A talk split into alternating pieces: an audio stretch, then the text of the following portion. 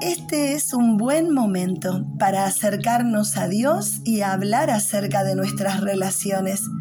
En la segunda carta que escribe Pablo a los Corintios, capítulo 5, versículo 17 dice, esto significa que todo el que pertenece a Cristo se ha convertido en una persona nueva.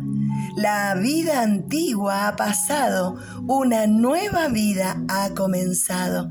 Y todo esto es un regalo de Dios, quien nos trajo de vuelta a sí mismo por medio de Cristo y nos ha dado la tarea de reconciliar a la gente con Él.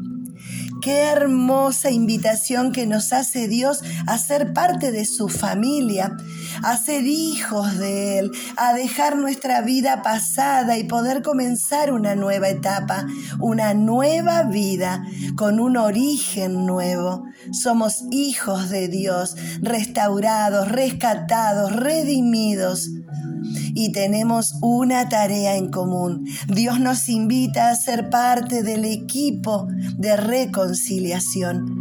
Nos pide que reconciliemos a la gente con Él.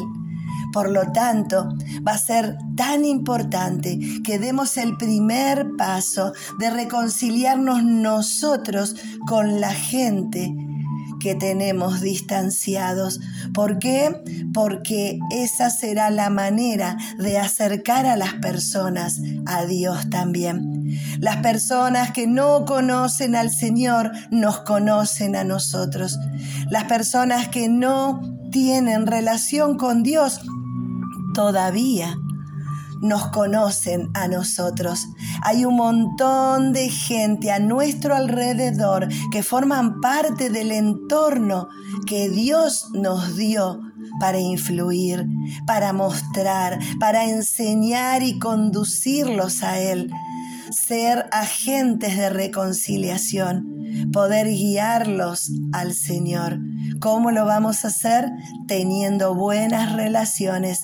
Si se rompieron, si se distanciaron, es tiempo de restaurar. ¿Por qué? Porque nosotros somos mensajeros de reconciliación, agentes que llevan a las personas a Cristo.